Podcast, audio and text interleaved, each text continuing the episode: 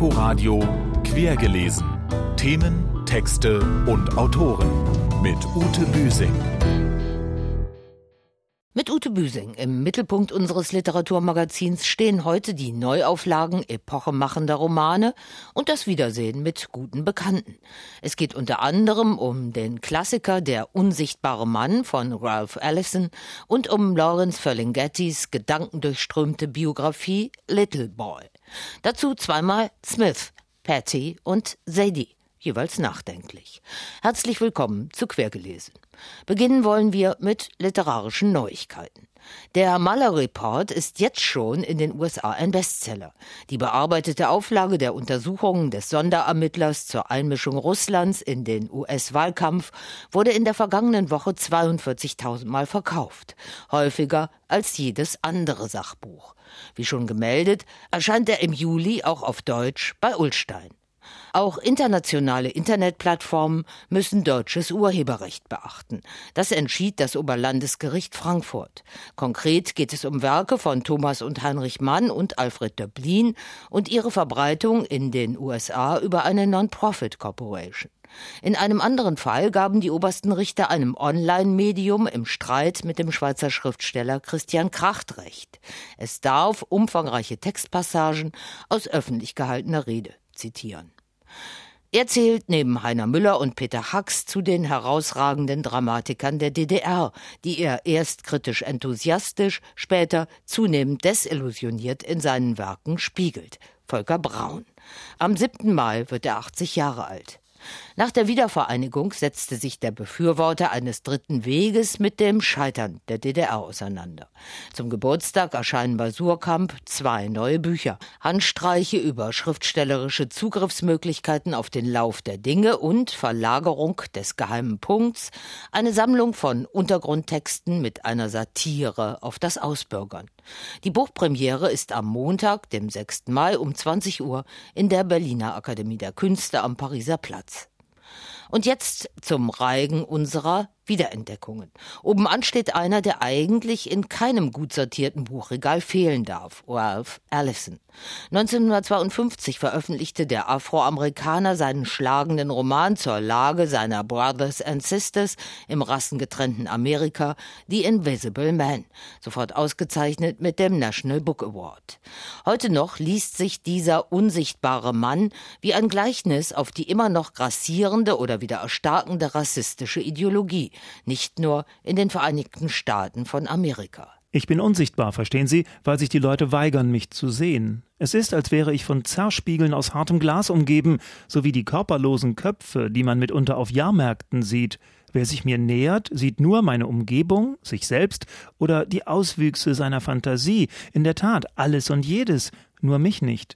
Getrieben, geschrieben, ungeheuer kraftvoll entfaltet der 600-Seiten-Wälzer ein Panorama schwarzen Überlebens on the wrong side of the tracks. Der namenlose Ich-Erzähler beginnt zunächst als Gewinner der Geschichte. Als Jahrgangsbester erhält er nämlich ein Stipendium für ein von hohen weißen Tieren finanziertes Negro College in den Südstaaten. Doch als er einen Förderer versehentlich mit armem, schwarzem Leben eben auf der falschen Seite der Gleise konfrontiert, wird er relegiert. Er taucht ab und ein in den boomenden New Yorker schwarzen Bezirk Harlem. Wegen seiner Redegewandtheit setzt ihn eine kommunistische Organisation als Agitator ein. Ein Aufstand wird blutig niedergeschlagen. Der Unsichtbare wechselt ständig die Identitäten. Es folgt eine lange Odyssee des Absturzes und zugleich ein quälender Prozess der Selbstermächtigung, in dem er sich unsichtbar fühlt und unsichtbar macht, nur um dann doch mit großer Selbstverständlichkeit für seine Menschenrechte einzutreten. Nun, ich war, und doch war ich unsichtbar. Das war der fundamentale Widerspruch. Ich war, und doch wurde ich nicht gesehen. Das war erschreckend, und während ich so dasaß, empfand ich eine andere, erschreckende Welt der Möglichkeiten. Denn jetzt erkannte ich, dass ich Jack zustimmen konnte, ohne mit ihm übereinzustimmen, und ich konnte Harlem auffordern zu hoffen, wenn es gar keine Hoffnung gab. Nach dem ebenfalls weitgehend zu Unrecht vergessenen Richard Wright, zeitgleich mit dem gerade ebenfalls wiederentdeckten James Baldwin, später fortgesetzt von Toni Morrison, hat Ralph Allison afroamerikanischem Überleben eine prägnante, bis heute nachhallende Stimme gegeben. Der unsichtbare Mann, gerade vollständig neu überarbeitet, bei Aufbau erschienen, ist ein pralles Unsittengemälde, schonungslos und hellsichtig in der Gesellschaftsanalyse, trotz aller präzise präzise beschriebene Ausgrenzungen und Übergriffe ein Lesevergnügen. Das gilt auch für Lawrence Ferlinghettis autobiografischen Roman Little Boy. Kein epochemachendes Werk, weil gerade erst zum 100. Geburtstag des Beatnik-Dichters und Verlegers im März weltweit erschienen. Aber doch inhaltlich ein ähnlicher, weit in die Geschichte zurückreichender Hammer wie der unsichtbare Mann. Denn Lawrence Ferlinghetti prägte und überlebte die Beat Generation wie kein zweiter.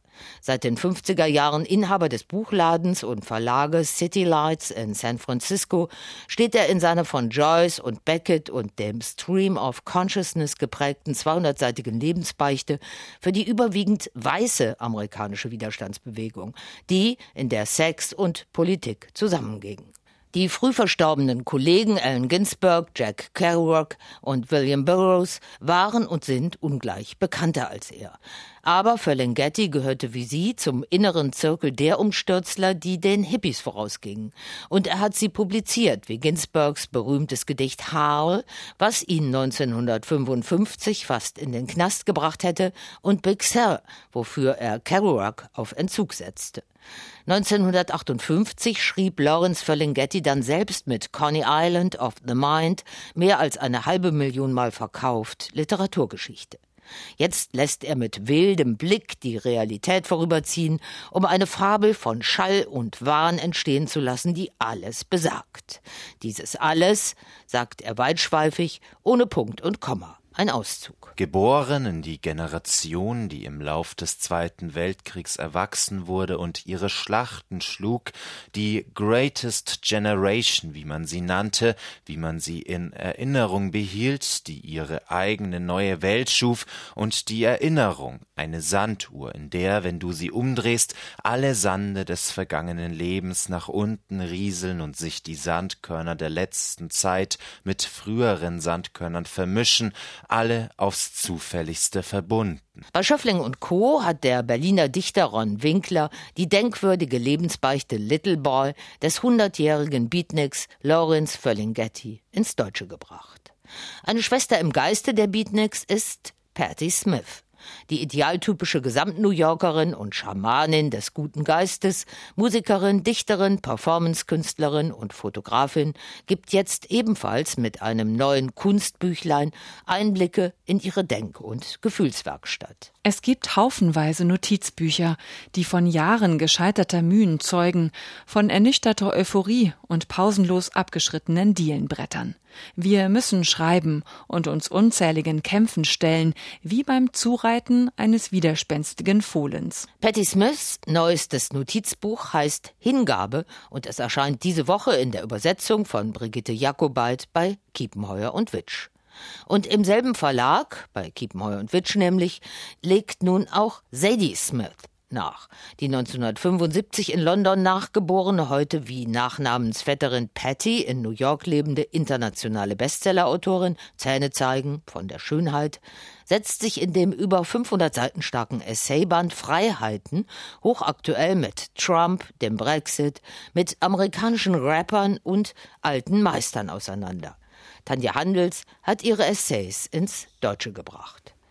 Und zum amerikanischen Pop-Paket des Kölner Verlages gehört auch Brad Easton Ellis. Der machte 1991 mit American Psycho Furore, dem schonungslosen Seelenstrip eines Kettensägenmassakern an Frauen verfallenen Börsenmaklers und er ließ seine grotesk brutale Milieubeschreibungsgabe danach nur noch selten aufblitzen. Jetzt hat er mit Weiß ebenfalls so etwas wie eine literarische Biografie in Essayform herausgebracht, eine, die die auf seinen regelmäßigen Tweets aufbaut.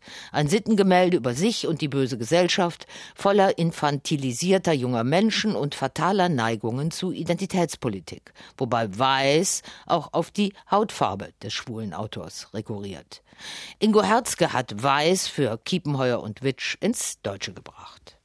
Es lohnt nicht nur für Literaturliebhaber, den Verbindungslinien zwischen diesen Literaturen zu folgen und sie zu vertiefen. Das gilt auch für den, wenn man so will, urdeutschen Autor Martin Mosebach. Dessen Roman Westend, vor 30 Jahren weitgehend unbeachtet erschienen, ist jetzt bei Rowold neu herausgekommen. Wer sich mit den Miet- und Meinungsverhältnissen in der Geschichte der Bundesrepublik auseinandersetzen will, kommt an diesem farbigen Porträt innerstädtischer Befindlichkeiten und teils skurriler Charaktere kaum vorbei. Dazu müssen allerdings mehr als 800 Seiten bewältigt werden. Und jetzt wollen wir Sie noch mit der Graphic Novel von unten bekannt machen. Sie handelt von einer jungen Polin, die nach Schweden zieht und dort illegal arbeiten muss, obwohl sie aus der EU kommt. Daria Bogdanska hat damit ihre eigene Geschichte aufgezeichnet. Andrea Heinze hat sie getroffen. Mit Mitte 20 zieht Daria Bogdanska ins schwedische Malmö, um dort Comiczeichnen zu studieren. Sie hat schon als Fahrradbotin gearbeitet, als Kindergärtnerin, als Kellnerin. In Schweden ist es schwer, einen Job zu bekommen, denn Arbeitgeber dürfen Menschen nur einstellen, wenn die eine schwedische Sozialversicherungsnummer haben. Die bekommt man aber nur mit einem festen, unbefristeten Arbeitsvertrag. Daria arbeitet deshalb schwarz in einem hippen Szene-Restaurant und erfährt am eigenen Leib, wie ihr Arbeitgeber die Not der Illegalen ausnutzt. Das Schlimmste war, als ich herausgefunden habe, dass es unterschiedliche Löhne gibt. Menschen, die aus Asien kommen, verdienen am wenigsten, umgerechnet um die vier Euro. Und dann gibt es mich. Auch ich brauche einen Job und finde keinen besseren. Aber ich bin nicht ganz so verzweifelt, weil ich auch leicht woanders hingehen kann. Also verdiene ich ein bisschen mehr. Und dann gab es noch eine junge Schwedin, die hat umgerechnet sechs Euro verdient. Und als mir diese Ungerechtigkeit klar wurde, da dachte ich, jetzt reicht es. In ihrer Graphic Novel zeichnet Daria Bogdanska nach, wie sie sich wehrt. Mit Hilfe der schwedischen Gewerkschaft und mit Hilfe einer Journalistin, die über Lohndumping in der Restaurantszene recherchiert. Ich habe das immer wieder Leuten erzählt und die haben gesagt, das kann nicht sein, wir sind in Schweden, es gibt Kontrollen. Und ich habe gesagt, es ist möglich. Es gibt viele Diskussionen über Migranten, aber wir als Migranten kommen dabei selten zu Wort. Deshalb wollte ich beides. Die Geschichte der Ausbeutung erzählen und zeigen, wie sich das anfühlt, damit die Menschen das verstehen, hoffentlich. Tatsächlich erzählt Daria Bogdanska von einem Leben, das man kaum für möglich hält. Wie sie tagsüber studiert und nachts arbeitet, wie sie in einem fensterlosen Kellerzimmer wohnt, weil sie sich nichts anderes leisten kann. Und wie sie am Ende ihren Job verliert und eine üppige Lohnnachzahlung bekommt. Es ist die Differenz zwischen dem, was sie tatsächlich verdient hat, und dem gesetzlichen Mindestlohn. I get classified as a working class literature author who has no fucking idea about working class literature. Mit ihrer Graphic Novel steht Daria Bogtanska in der Tradition eines Günter Wallraff oder Upton Sinclair. Die Geschichte hat sie berühmt gemacht in Schweden und mittlerweile hat sie sogar eine Sozialversicherungsnummer, weil sie einen schwedischen Mann geheiratet hat. Mittlerweile ist Daria Bogdanska Anfang 30. Sie hat sich etabliert und sie bleibt kämpferisch. Im Augenblick engagiert sie sich mit ihrer Gewerkschaft für eine Gruppe von rumänischen Wanderarbeitern. Die Graphic Novel von unten von Daria Bogdanska ist im Avant Verlag erschienen. Veranstaltungshinweise. Gleich zwei israelischen Schriftstellern widmet sich an diesem Sonntag das Deutsche Theater Berlin. Zu Ehren von Amos Oz, der am 4. Mai 80 Jahre alt geworden wäre, erinnern seine Tochter, seine Surkamp-Verlegerin und seine israelische Lektorin Shira Haddad an den großen Schriftsteller und sein um die israelisch-palästinensische Aussöhnung bemühtes Leben und Schreiben. Ulrich Mattes liest. Beginn ist 17 Uhr. Bei Surkamp sind sechs Gespräche zwischen Amos Oz und seiner Lektorin Shira Haddad unter dem Titel Was ist ein Apfel erschienen. Anne Birkenhauer hat sie aus dem Hebräischen ins Deutsche gebracht. Und ebenfalls am Sonntag kommt am Deutschen Theater Berlin die Bühnenbearbeitung von David Grossmanns großartigem hintergründigem Roman Kommt ein Pferd in die Bar um einen abgehalfterten Comedian und einen Besucher aus seiner Vergangenheit heraus. Beginn ist 19.30 Uhr. Die Frühkritik dazu können Sie am Montag hier bei uns im Inforadio hören. Fehlt uns noch der erste Satz eines neuen Buches, der hier unser letztes Wort sein soll. Wir entnehmen ihn Patti Smiths Hingabe. Inspiration ist eine unberechenbare Größe. Die Muse, die einen zur Geisterstunde heimsucht. Und das war quergelesen für heute. Tschüss bis zum nächsten Mal, sagt Ute Büsing. Inforadio quergelesen. Themen, Texte und Autoren mit Ute Büsing.